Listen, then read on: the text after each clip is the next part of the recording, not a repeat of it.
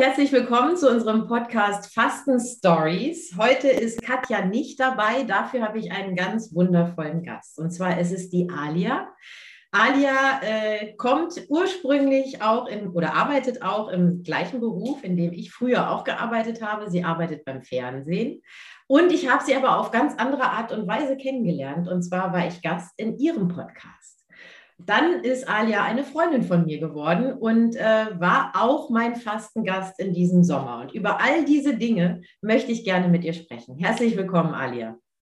Ja, vielen Dank, Karina, dass ich in einem Podcast bin und mal am anderen Ende des Mikros sitze. Ja, das ist auch mal eine ganz schöne Erfahrung, oder?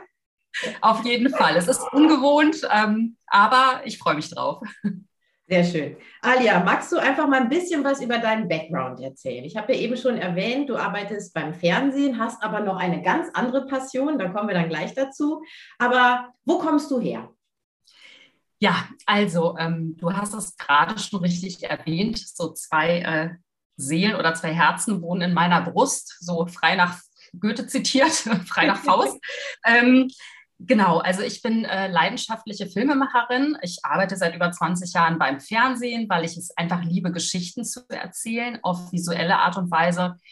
Arbeite immer noch in dem Beruf, bin seit 15 Jahren, glaube ich, selbstständig mittlerweile. Arbeite da einfach für verschiedene Auftraggeber und ähm, schreibe Geschichten, drehe Geschichten, schneide Geschichten oder arbeite eben als Producerin und halte die Geschichten alle zusammen sozusagen.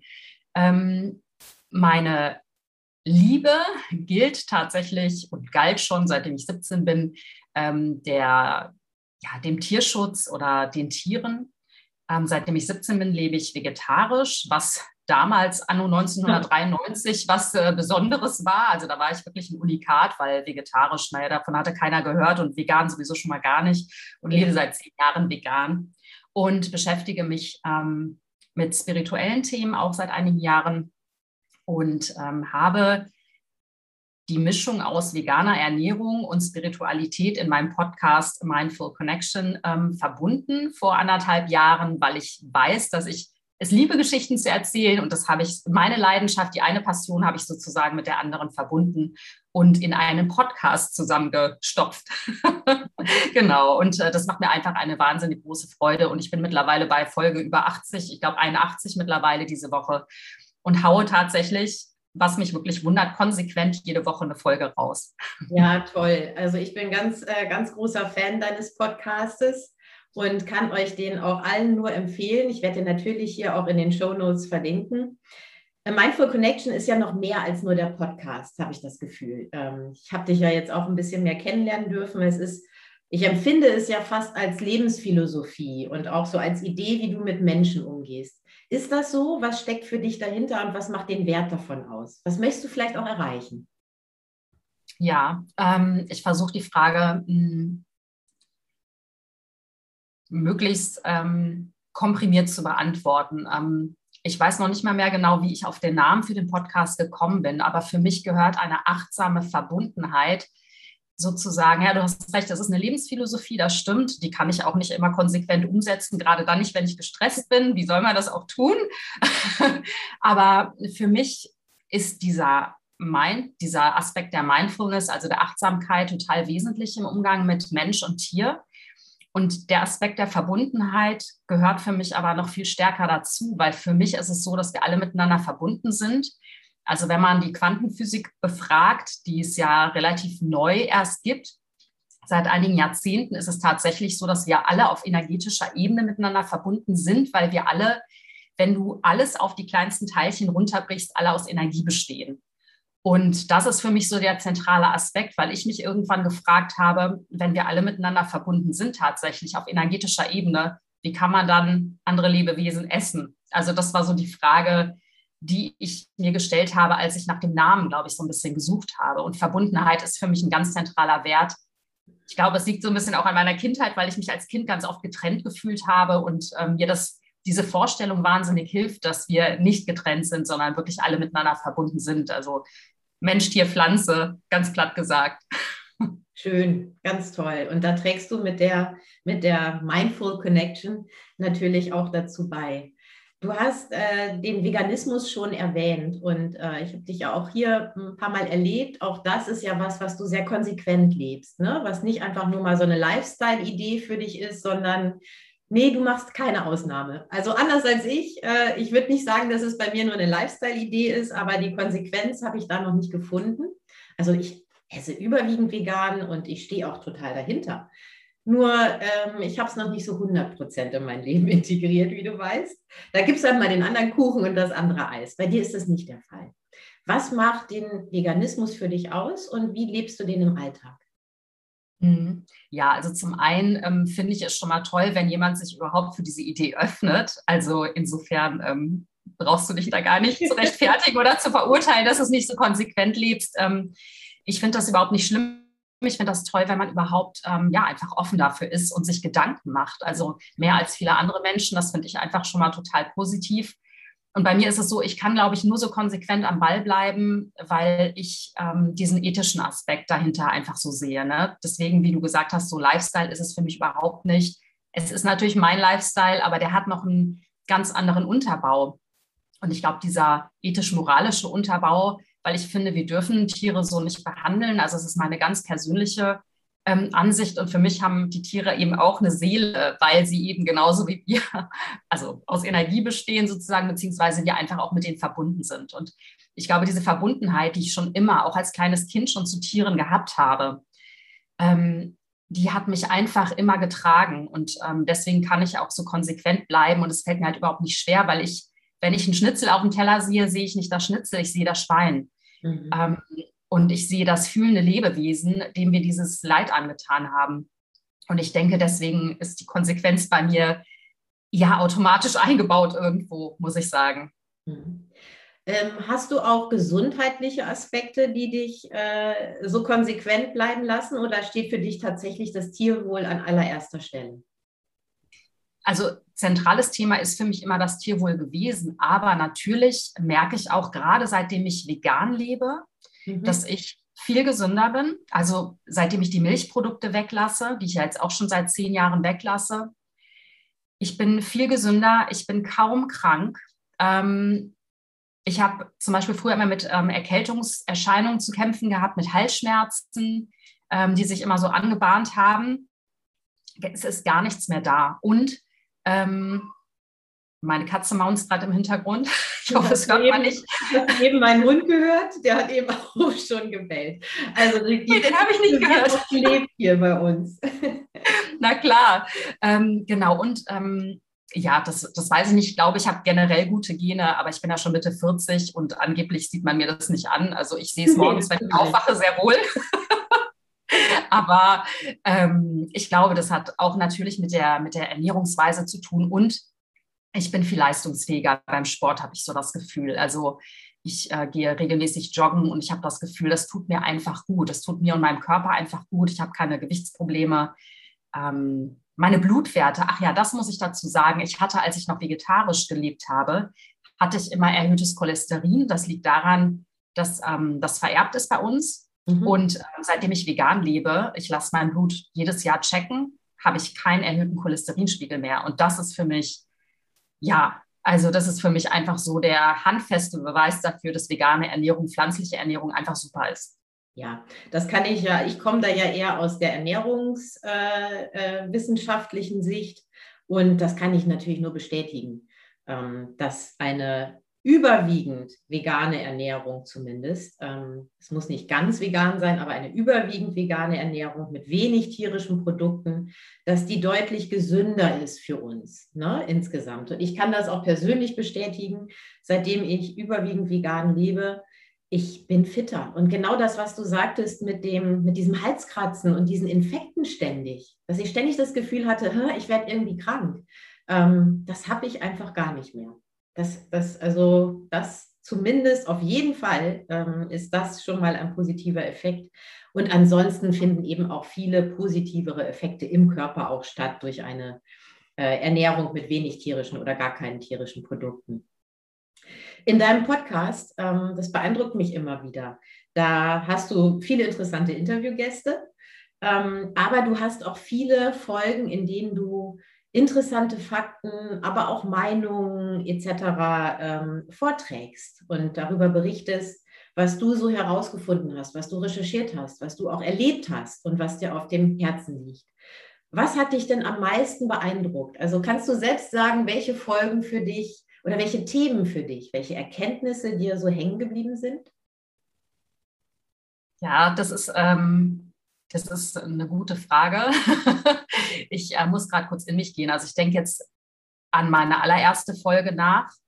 Da habe ich mir eine riesige Platte gemacht, was ich in der ersten Folge erzählen kann über diesen Podcast. Es fiel mir wahnsinnig schwer, das, was ich eigentlich transportieren möchte, dass es eben nicht ein veganer Podcast ist, der vielleicht ganz viele Menschen abschreckt, weil sie Angst vor dem bekannten erhobenen Zeigefinger haben. Ähm, wollte darauf aufmerksam oh Gott, ich wollte darauf aufmerksam machen, dass es eben nicht nur ein veganer Podcast ist, sondern dass er einfach auch einen ganz anderen Unterbau hat, eben diese Verbundenheit mit allem, was ist. Und ähm, ich habe die Folge halt eingesprochen. Ich habe mir da natürlich dann noch einen riesen Spickzettel gemacht und äh, worüber ich erzählen will und habe den Aufbau da ganz äh, konsequent runtergeschrieben. Ich spreche allerdings immer frei und je länger ich den Podcast mache, desto freier spreche ich. Also die erste Folge ist für mich absolut meine, äh, eine meiner Lieblingsfolgen. Da ist der Hund. ja, und ähm, und welche Folge oder welche Folgen ich eigentlich besonders liebe, sind natürlich die Folgen auch mit meinen Interviewgästen. Ich mag es einfach, Menschen zu befragen. Gerade die Powerfrauen-Reihe, in der du ja auch warst, die ähm, habe ich geliebt, weil Female Empowerment ist eben auch eines meiner Herzensthemen und ich finde es einfach toll, unabhängige, starke, wunderbare Frauen einzuladen in meinem Podcast, die eben über ihren Lebensweg erzählen. Ich finde das, ähm, ich finde das wahnsinnig schön.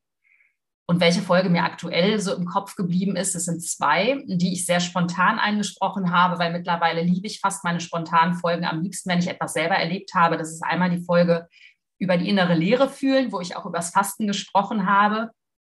Und die Folge, wo ich über den Tod gesprochen habe, die ist gar nicht so alt, die Folge, weil ähm, eine Freundin von mir verstorben ist äh, im Alter von 30 und das hat mich sehr sehr mhm. umgehauen. Und ähm, für mich ist der Podcast auch so ein Mittel, um Dinge zu verarbeiten tatsächlich. Und ich weiß, dass ich am stärksten bin, wenn ich wirklich unvorbereitet über Sachen spreche. Und ähm, ich mag das einfach. Ich mag das, meine Gefühle mitzuteilen. Natürlich denke ich vorher drüber nach, was ich sagen kann, weil ganz so unvorbereitet ist es dann doch nicht. Aber am Ende finde ich immer die richtigen Worte, wenn ich spontan ins Mikro spreche. Und ich merke einfach, das ist eine ganz große Leidenschaft von mir. Ja.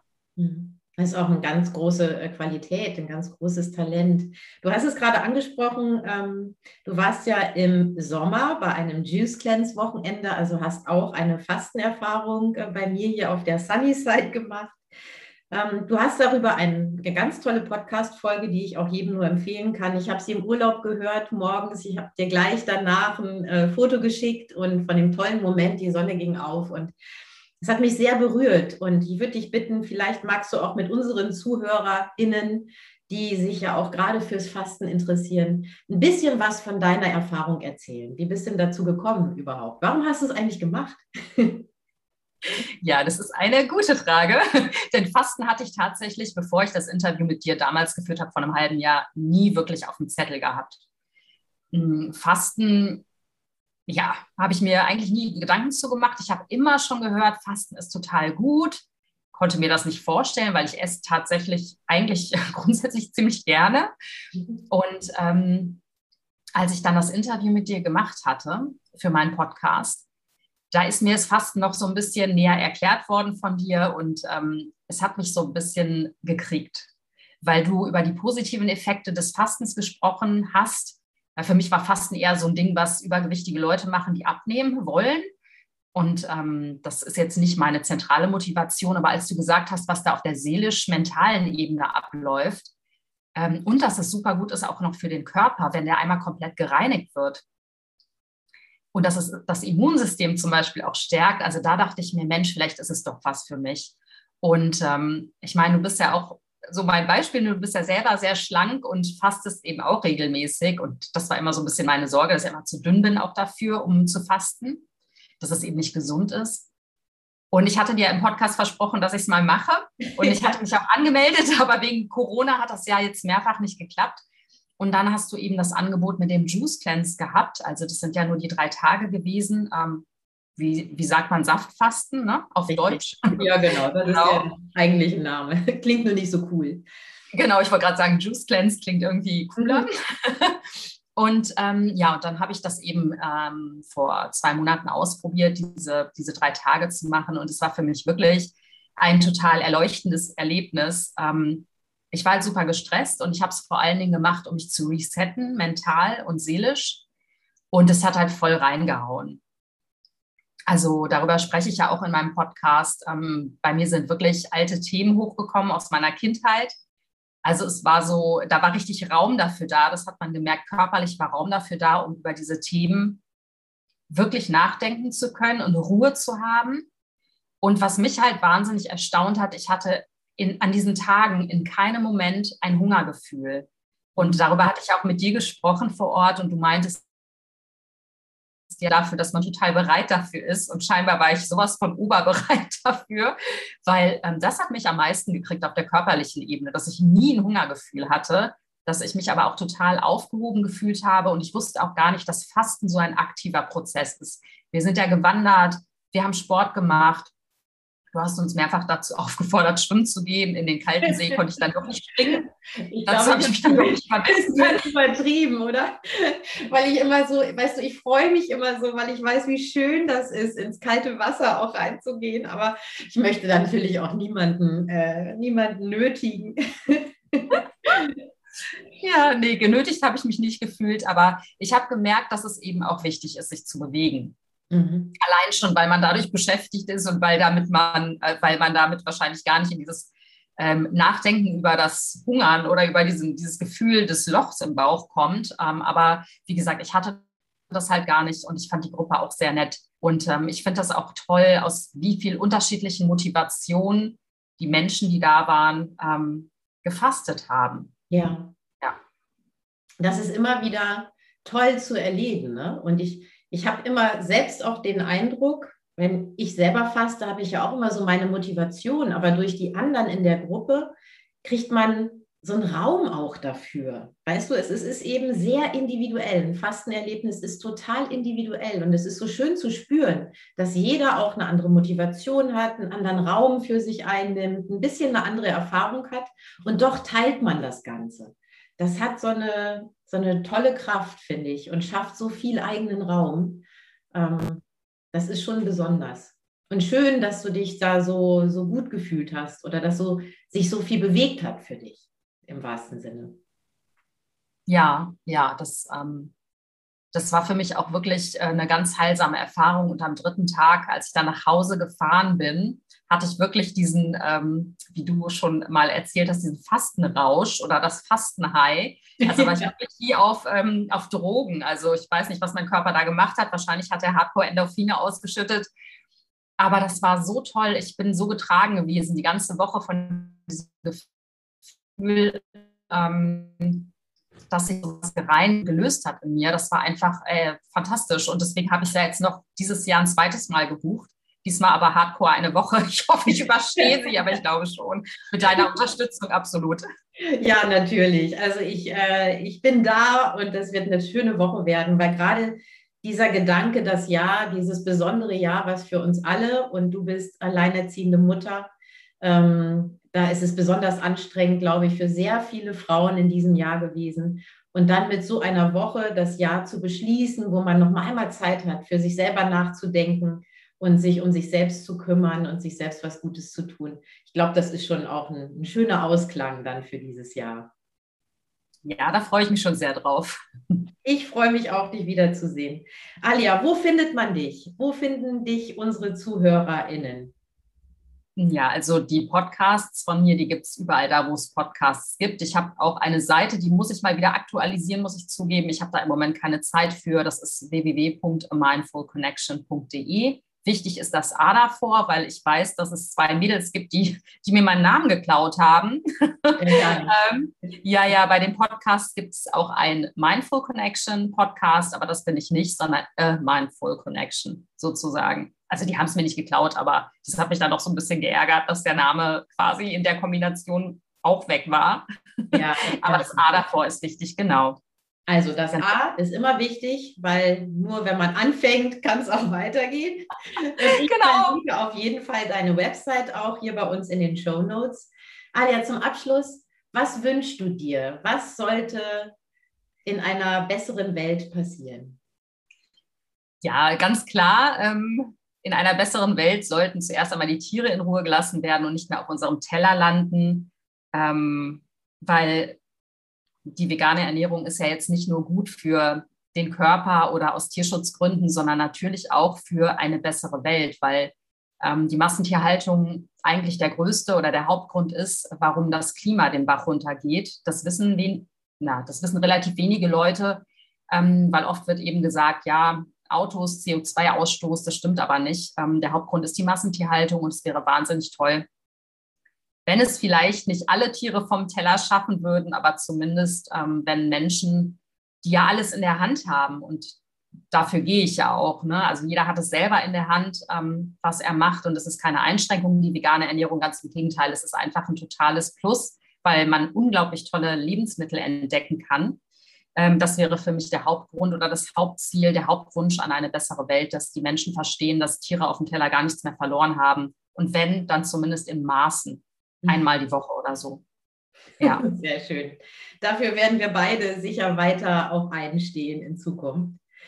Alia, ich danke dir ganz, ganz herzlich für das tolle Gespräch. Es hat mir wieder sehr viel Spaß gemacht. Wir werden uns sicher bald sehen, spätestens im November hier auf der Sunny Side zur Fastenwoche. Und wenn vorher ihr, auf jeden Fall. Ja, auf jeden Fall. Davon gehe ich aus. Wenn ihr da draußen Lust auf eine Online-Fastenwoche bei Katja habt, dann findet ihr sie unter frauwow.de und auch unter Frau Wow Fasten bei Instagram. Und meine Sunnyside-Fastenwochen findet ihr unter sunnyside-fasten.de. Und bei Instagram findet ihr mich unter carina-sunnyside-fasten. In zwei Wochen hören wir uns wieder und wir sehen uns hoffentlich auch spätestens in zwei Wochen. Vielen Dank, liebe Alia. Sehr gerne. Tschüss.